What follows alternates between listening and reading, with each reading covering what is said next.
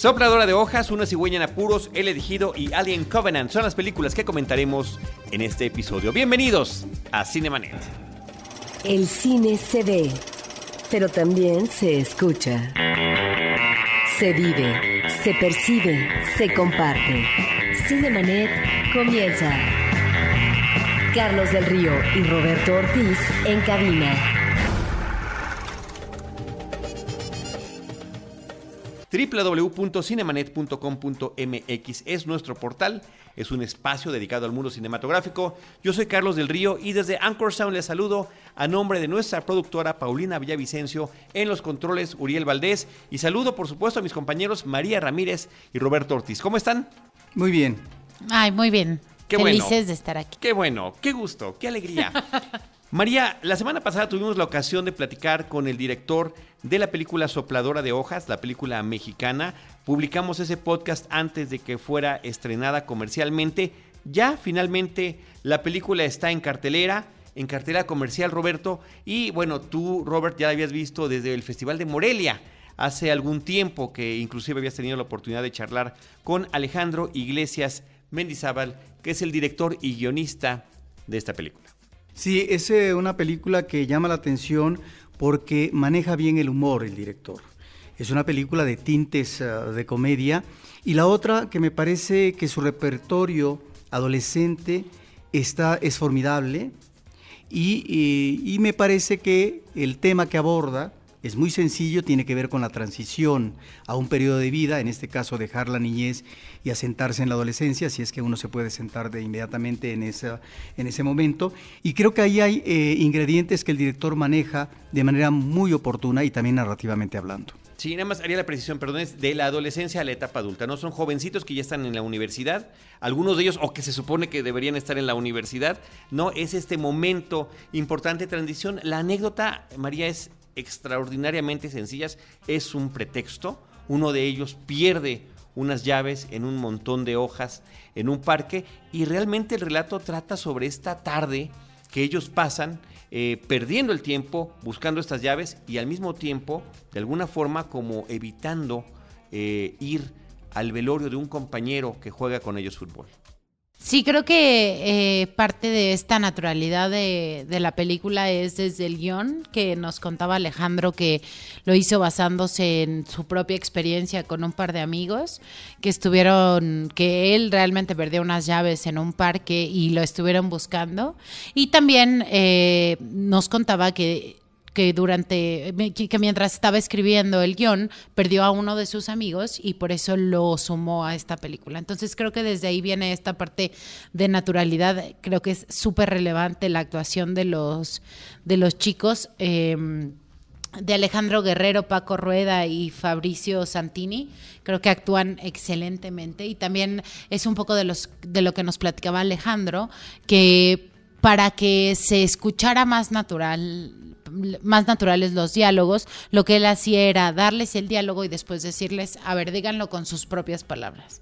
O sea, como si ustedes lo estuvieran diciendo. Entonces, no les dejaba eh, decir los diálogos tal cual venían en el guion, sino cambiarlos. Y entonces creo que eso es lo más relevante de esta película. No, bueno, Realmente, le, las funciona, actuaciones. Sí. Funciona muy bien. Es de esas pocas películas, Roberto, de repente uno se pone como medio exigente cuando ve películas en nuestro propio idioma y sobre todo en nuestro propio país y uno cuestiona, ¿habla o no habla así la gente? ¿Alguien diría las cosas de esta manera o no las diría? Y en el caso de estos chicos me parece que no lo cuestionas. Pareciera que estuvieras viendo un documental. Me recordó mucho a la película Somos Maripepa, eh, que también es ubicada en una ciudad de Guadalajara. Bueno, aquí en nuestro entorno eh, metropolitano de la, de la Ciudad de México, eh, ese, esa situación tan, tan, tan sencilla aparentemente, pero eh, porque el día aparentemente es un día simple y efectivamente no lo es, porque al mismo tiempo de que sirve de reflexión sobre algunas conductas que cada uno de ellos tiene,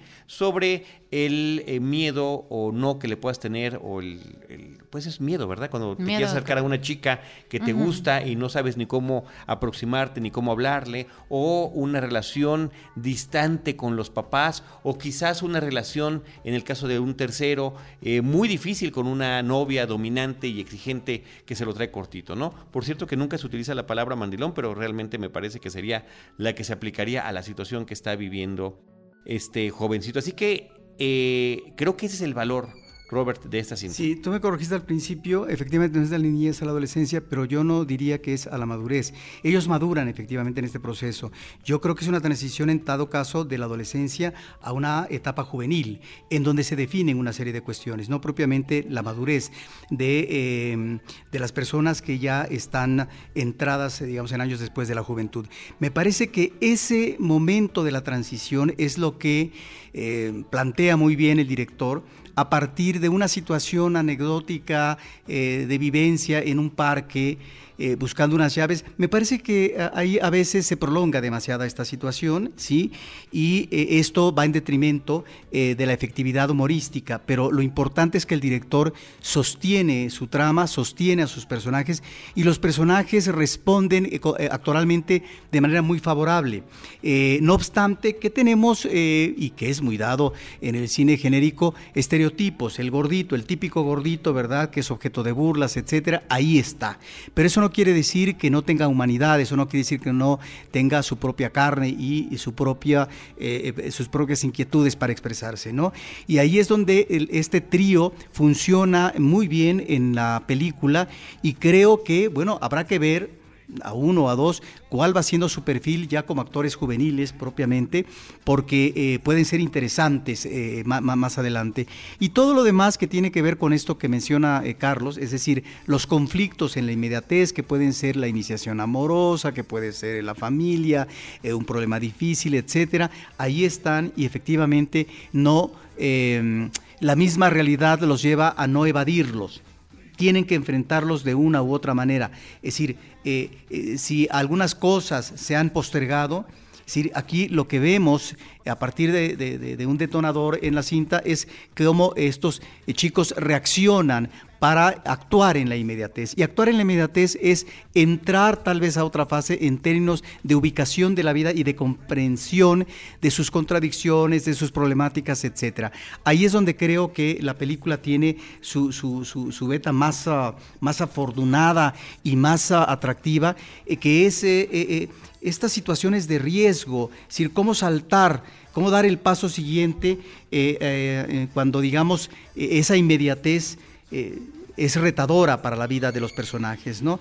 Y por eso no es gratuito que finalmente, bueno, no finalmente, que los, los, chicos estén en un preparativo de ese día específico de, de su vivencia en el parque para vivir una experiencia no grata, que es un funeral, es decir, un amigo se ha muerto. Por lo tanto, que eh, ahí me parece que está bien insertado este elemento temático por parte del director, porque no es gratuito. Es también la toma de conciencia de que la muerte está ahí y que está a la vuelta de la esquina porque es un compañero, es decir, de la misma edad que ellas, no es un viejo, no es, un, no es el papá, no es el abuelo, es un compañero que acaba de morir. Por lo tanto, esa muerte también los lleva a eh, una reflexión sobre el qué hacer de la vida y finalmente en ese qué hacer de la vida, no hacia dónde nos interesa ir. Pues ahí está esta película de Sopladora de Hojas, dividida por cierto en episodios, en eh, nueve capítulos que tiene la película, cada una con un título curioso, una pequeña ilustración en torno a lo que, a cómo se manejará esa frase o esa idea en ese mismo episodio, lo cual me parece que también es interesante y curioso. Y sobre todo decir que eso, que el público que la vea va a ver una película fresca que eso es de lo que, de lo que cojean, padecen y no encontramos eso en muchas comedias mexicanas recientes de diferentes tipos. Me parece que aquí encontramos esa lozanía y que, claro, es no solamente a partir de la historia misma, su sencillez, sino también cómo maneja a sus actores para que se creen unos personajes que sean personajes finalmente que, que crea el público y que el público se acerque de manera favorable y con ahínco emocionado a estos, a estos personajes. Sopladora de hojas, después de un recorrido en diferentes festivales, finalmente en la cartelera comercial de nuestro país empieza dentro de la zona metropolitana y estados cercanos al centro de la República Mexicana y poco a poco irá avanzando por el resto de nuestra República Mexicana. En cartelera también, María y Roberto, está una película animada en 3D que se llama Una cigüeña en apuros. El título original es Richard Stork. Así es como se ha comercializado en inglés con ese título, aunque la película es una producción europea de cuatro países, Alemania, Bélgica, Luxemburgo y Noruega, unen esfuerzos para traer esta animación, cada uno con equipos distintos de creativos que participan en la cinta, eh, para contar la historia de un pequeño gorrión que queda huérfano y es adoptado por una familia de cigüeños. Es adoptado por la madre de las cigüeñas que lo encuentra ahí justo en el momento en el que está a punto de salir de su pequeño huevo. Esa es la premisa de la película. Habrá la resistencia por parte del padre, que por cierto además es el líder de la bandada de cigüeñas, que en un tiempo breve estarán a punto de partir en su eh, eh, migración hacia el sur, en este caso de Alemania hacia África. Y ya que está el gorrión con ellos, pues resulta que el gorrión no es un ave que no migra y que no tendría las posibilidades para ir. Y bueno, finalmente en ese momento Richard, que se siente cigüeña y que tiene esa crisis de identidad, deberá descubrir eh, de qué madera está hecho y de qué manera podrá sortear o no esta situación. La película... Pues es interesante la anécdota. Es interesante, es interesante porque por lo pronto la película se convierte en un road movie. Este tipo de crisis de identidad entre especies, pues digamos que la literatura, eh, después adaptado al cine o animación, no es ajeno a ella. Tarzán es uno de ellos, el libro de la selva sería otro. Eh, la princesa Mononoke de alguna forma también lo es. Eh, y aquí eh, la idea es que este personaje, que es un personaje marginado, finalmente, porque las cigüeñas son un tanto pretenciosas, además, en esta cinta, como son retratadas, tendrá que encontrar a lo largo de su recorrido a otros marginados, a un búho enano femenino que no es este, que está como tiene un problema de tamaño, es más grande de lo que debería de ser, o un periquito que realmente soñaría con la fama y que le teme a las alturas. ¿no? Entre ellos, eh, eh, eh, la película está hablando al mismo tiempo de la diversidad, de la integración, de la aceptación, me parecen que temas muy oportunos, ¿no? Hoy en día, hoy, siempre y hoy. Eh, y que en una película de verdad que muy sencilla, en términos de animación es una película simplemente cumplidora, o sea, no vamos a pedirle que esté compitiendo ni con DreamWorks, ni con Pixar, ni con Disney, ni mucho menos, pero me parece que en términos de animación cumple. La anécdota no es tan original como lo hubiéramos querido, pero eh, finalmente resulta entretenida y tiene por ahí algunos apuntes también de comedia muy interesantes, ¿no? Por ejemplo, las palomas que están posadas siempre sobre los cables de electricidad o sobre las antenas son las que están conectadas a la red global y son las que se están enterando de lo que está pasando en redes sociales y que se vuelven adictas a esto. Hay una crítica sobre ese tema a través de estos personajes. En fin, es una película que creo que también refresca un poquito algunas de las cosas que tenemos en cartelera y que está dirigida prácticamente al público familiar. Una cigüeña en apuros. Roberto y María. Por otra parte, eh, teníamos pendiente hablar de una película que se estrenó en algunos eh, circuitos como Cineteca Nacional, eh, algunas salas de arte, pero simultáneamente María también en Netflix. La película es El elegido o The Chosen, como también se distribuye y se conoce y me parece que el tema es extraordinariamente interesante porque trata sobre el asesino de León Trotsky. Pero primero quisiera que nos comentaras tu, perspectiva sobre este asunto de una película eh, protagonizada por un mexicano que finalmente está en, esta doble eh, posibilidad de tener su visionaje. Sí, es una coproducción entre España y México, este, y me parece muy interesante esta fórmula que utilizaron de estrenarla en tanto Netflix como en cartelera comercial, bueno, en cines. Sí, en cines. Este, ya lo habían hecho con otra película que también se había estrenado, este, Netflix, YouTube, o sea, en todas las plataformas se había estrenado, incluyendo cines. Pero mm, el punto creo que es, creo que es muy interesante porque obviamente, pues para para distribuir estas películas hay un costo involucrado. Y este costo involucrado muchas veces este, pues no se puede cubrir por un tema de presupuestos. Entonces, para esta situación tenemos la alternativa de Netflix y creo que es muy interesante para tener al alcance que, quieren tener. Entonces, es, es un buen ejemplo de... Veamos cómo le, Sí, sí no, la verdad que no tenemos todavía los datos, pero a mí, Roberto, me resulta el tema, María, muy interesante. La película es dirigida por el español Antonio Chavarrías. Es una película que recurre a un reparto de muchas nacionalidades. Por ahí está Hannah Murray, que la podemos ver en, Game of Thrones. Eh, está Julian Sands, ¿no? que también tiene una larga trayectoria en cine. Eh, Emilio Echevarría, que aparece como el coronel Salazar, en ese entonces coronel, el jefe de la policía secreta de nuestro país. Años después, ya como general, escribiría las memorias en un libro que se llama Así asesinaron a Trotsky.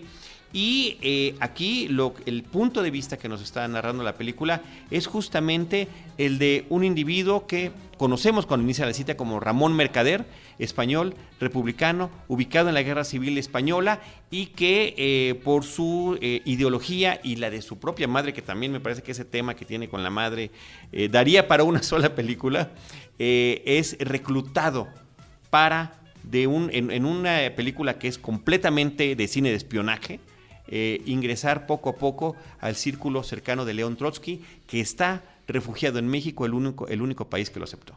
Sí, lo que conocíamos con anterioridad de, de este personaje eran básicamente reportajes y documentales. Hay un documental muy interesante del 97 que se llama Asaltar los cielos de José Luis eh, López Linares y Javier Riollo. Ahora estamos viendo a este personaje que encarna como personaje de ficción con sus referentes, con su vinculación con la historia y personajes reales de eh, un suceso que finalmente eh, eh, se dio, que es el asesinato por parte de Ramón Mercader de León Trotsky que, vivía, Trotsky, que vivía aquí en México, y que es enviado a asesinar por parte de Stalin en tanto que ese gran, esta gran presencia que pudo haber sido el sucesor de Lenin y no lo fue, el, eh, em, el que estaba al frente del gran ejército, bueno, se volvió una figura incómoda y bueno, él llega a México y finalmente para eh, el gobierno dictatorial de Stalin se convierte en una figura eh, todavía peligrosa por además los, los, contactos y demás que seguía manteniendo. Él seguía además manejando su alegato de, de, cuestionamiento al gobierno socialista de, de Stalin y finalmente era también no solamente un ideólogo, sino un hombre que, eh, de ideas eh, con respecto a lo que tenía que ser el destino y el manejo del socialismo real. De tal manera que me parece que es interesante que se aborde como ficción y creo que el personaje sí es, es efectivamente, es un personaje de una historia eh, emotiva que tiene que ver con el espionaje, que tiene que ver con la persecución, que tiene que ver eh, con la preparación de un complot, etcétera. De tal forma que creo que el actor eh, asume muy bien el personaje. Alfonso Herrera está espléndido y hay otros actores. Es un muy buen actor, sí. Y eh, y sí, está a lo mejor como una especie de subtema, pero creo que es muy importante y está ahí definido en la película la relación que tiene con la madre. Porque efectivamente, si ellos van a eh, em, seguir los lineamientos eh, de una estrategia secreta por parte del gobierno de la Unión Soviética, y la madre está en, en, ese, en ese equipo y es la gran manipuladora. Es finalmente la mujer que va a llevar adelante al hijo para que finalmente haga tal o cual cosa. Y inclusive se vuelve una madre chantajista, ¿no? Porque eh, cuando de repente él comienza a dudar, ¿qué es lo interesante en la película de ficción? Hay un momento que Mercader duda si, si es necesario o no seguir en, un, eh, eh, en una situación donde ha habido demasiados asesinatos, demasiadas muertes. Bueno, la historia finalmente constata, ¿no? Eh, y sobre todo después de la muerte de Stalin, pues los crímenes de lesa humanidad que cometió este hombre. Aquí estamos hablando específicamente de un enemigo político. Y ahí es donde me parece que cómo se fragúa, cómo se planea y cómo este chico finalmente es conectado con un personaje desde París para que finalmente le permita entrar a la casa y eh, eh, y tratar o intentar asesinar a Trotsky. Me parece que todo esto está muy bien manejado narrativamente en, la cinta y que ahí están esos otros personajes de la historia, no solamente Trotsky, su esposa también. Está, eh, por otro lado, este coronel importantísimo, no solamente en aquel contexto histórico del gobierno de Lázaro Cárdenas, que le da, digamos, asilo a Trotsky, sino también un hombre que va a tener una trayectoria importante en la parte militar mexicana. Y creo que eso es lo que va atando los cabos y, va volviendo esta una película interesante. Siqueiros, Roberto, que también es retratado en esta película. Y también el, eh, bueno, pues un magnicidio de esta naturaleza, un asesinato de un personaje tan importante como lo fue León Trotsky, y ver, como dices tú, todo el entretelón de esta situación que es realmente una situación de espionaje real y de las distintas identidades que asume este personaje. Una película que puede iniciar con una escena quizás un tanto eh, cliché eh, de unas barracas durante una, un conflicto bélico, pero que también nos lleva al México de los años de inicio, de los finales de los 30 y principios de los 40. 40 es el año en el que sucede el asesinato de Trotsky, eh, que es una película que está hablada en diferentes idiomas, está en español, está en inglés, un poco de francés, con personajes eh, pues soviéticos, personajes de, nuestro país, en fin, me parece que es una película que tiene mucha diversidad. Sí, creo que también es súper interesante que siempre estamos acostumbrados a que las películas de espionaje pues sean en Estados Unidos, Inglaterra, o sea, como que no tenemos este tipo de historias en México y que esté situada en México y con una historia que sí haya pasado en México, como que de verdad siento que te conecta inmediatamente con la con la película y te quieres ver más, ¿no? O sea, hay una novela reciente que me hablaba muy bien de ella un amigo, creo que se llama El hombre que amaba a los perros, eh, de reciente edición, y que aborda precisamente al personaje de Mercader y esta afiliación que tiene con los animales, específicamente con los perros, que parece que también la tuvo Trotsky, y, ahí está en la cinta un momento eh, dramático que es peculiar, pero que es definitorio con respecto a cómo un hombre tiene que seguir los lineamientos que le están indicando y no lo, que su leal entender eh, le da, eh, digamos, eh, digamos una vía para manejar la situación de otra manera es decir, deshacerse o no de un perro y de qué manera cuando finalmente su trayectoria y cambio de vida ya está a la vuelta de la esquina. Y en ese sentido me parece que también la película apunta hacia estos personajes que efectivamente no es que tuvieran un lavado de cerebro, pero que finalmente los metieron en una disciplina tan estricta, tan rígida, que lo, observamos en la película cuando es... Eh, eh, finalmente apresado y metido a la cárcel por varios años en México, Mercader, bueno, pero esto es parte de, la historia mayor que ya conocemos, él siempre va a repetir que su identidad es otra. Es decir, un hombre que no obstante su caída en desgracia, porque había una posibilidad de que a lo mejor él pudiera salir airoso, pero finalmente Trotsky grita, y todo el mundo se entera. Aquí lo que eh, llama la atención es que el hombre se mantiene en esa disciplina, en ese rigor, es decir, y no dejar pasar mayor información. Entonces, esto te habla precisamente de estos preparativos, de la forma como leccionan, condicionan a estos espías, a estos agentes, a estas personas que tienen una misión específica, en este caso, el asesinato de León Trotsky. Sí, pero también eh, lo, que quería decir es, independientemente de que conozcas la historia, no creo que es una buena película, eh, porque yo no estaba familiarizada con la historia y me parecía interesante, o sea, quería seguir viendo lo que iba a pasar. O sea, obviamente sabía que León Trotsky al final, pues es asesinado, pero creo que todos estos detalles como que sí te van envolviendo y es relevante también la actuación de Alfonso Herrera, creo que lo hace muy bien, después de RBD, creo que sí. Creo que sí está bastante bien ahora. Sí, no, estoy al, tanto de sus antecedentes. No, lo sé, no lo sé. Después de su historial de telenovela, creo que lo hace bastante bien. Es más, es muy relevante la forma en la que hace el acento español. La verdad, habla súper bien.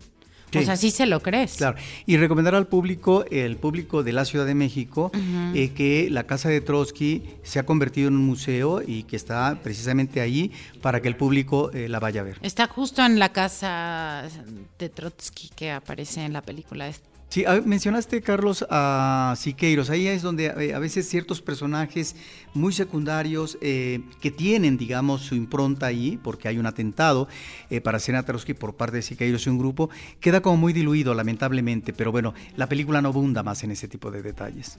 Pues ahí está la posibilidad de ver El elegido o The Chosen de Antonio Chavarrías en esta plataforma de Netflix. Si es que está la, la otra película era Revolución. Ah. Liderado por Pablo Cruz. Muy bien, pues ahí está la otra película que había sido estrenada. Sí, gracias, gracias María por resolver esa inquietud. Eh, María Roberto, finalmente para concluir este episodio, comentar el estreno comercial de la película Alien Covenant, que es una eh, cinta dirigida por Ridley Scott, eh, una película que se conecta como secuela de Prometeo, una película previa de este director, y como precuela de una de las obras fundamentales del director, inclusive de todo un género que sería Alien de 1979, que eh, pues nos presentó en aquel entonces este realizador. Unos años después, apenas tres años después, nos presentaba Blade Runner y creo que todos, Roberto, en aquel entonces y, por el legado que dejó, pues estábamos muy impactados con este trabajo del director Ridley Scott.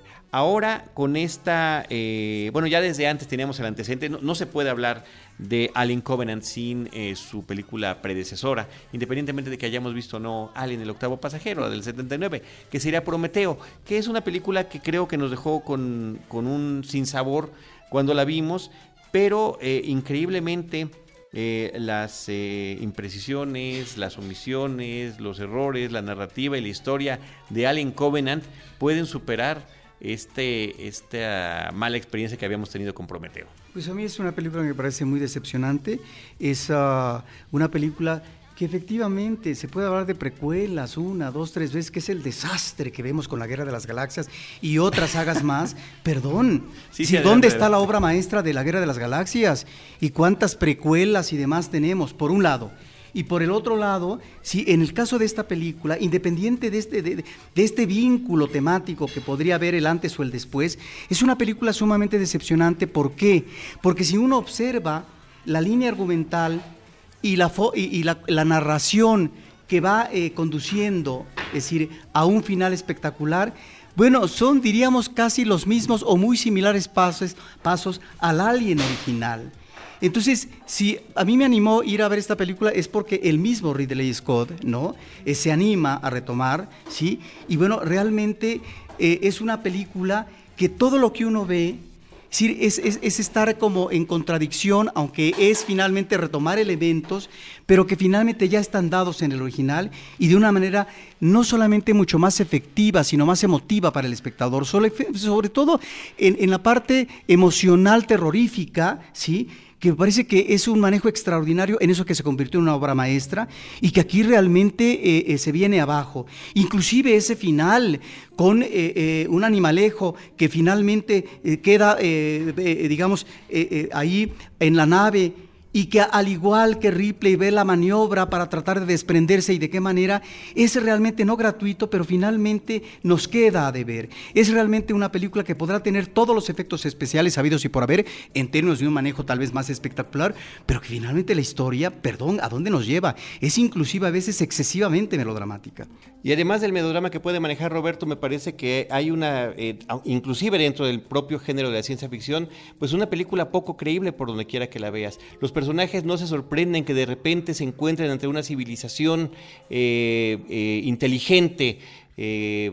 no debería de sorprendernos porque debería de haber, pero es, la menor de las sorpresas que les puede tener. Es una nave que lleva colonos a otro planeta, una misión muy bien definida, planeada con décadas de antelación para que de repente decidan cambiarla y buscar un nuevo destino. En fin, una serie de situaciones que finalmente eh, le quitan credibilidad a la historia y que eh, te arrojan a, tener que abandonarla como Y cuando hablo de melodrama es eh, con respecto al, comportamiento de ciertos personajes, porque ya en esa primera película de Scott observamos em, esta situación em, del ser humano que está en las antípodas de un uh, ser extraterrestre, terrorífico, malvado, que es la pureza de la maldad, ¿no? Es decir, de alguna manera se, aborda algo así en, esa película.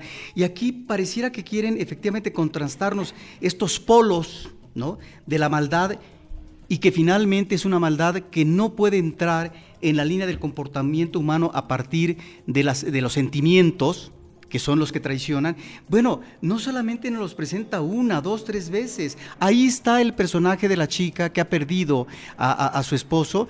Bueno, no solamente pierde y eh, se despiden de él y lo lanzan al espacio, sino que tenemos que ver todavía un fragmento del buen convivio que tenía con él cuando estaba escalando las montañas. Y luego vemos la actitud irresponsable de otro personaje que está al frente de la nave, que como tiene que enterarse y, y checar el dato de la esposa, que no se lo logra comunicar con él, pone en riesgo a la nave ante una tormenta que está ahí presente. Entonces, cuando uno ve esos comportamientos, esos personajes, efectivamente, este lado humano aflora pero hasta qué punto puede ser definitivo en una misión donde finalmente tiene que darse tal lineamiento, tal disciplina. Ahí es donde me parece que la película eh, eh, eh, opera muy negativamente en este manejo complaciente melodramático. Sí, sobre todo si la misión estaba súper bien planeada, ¿no? O sea, si ya llevaban años planeándola.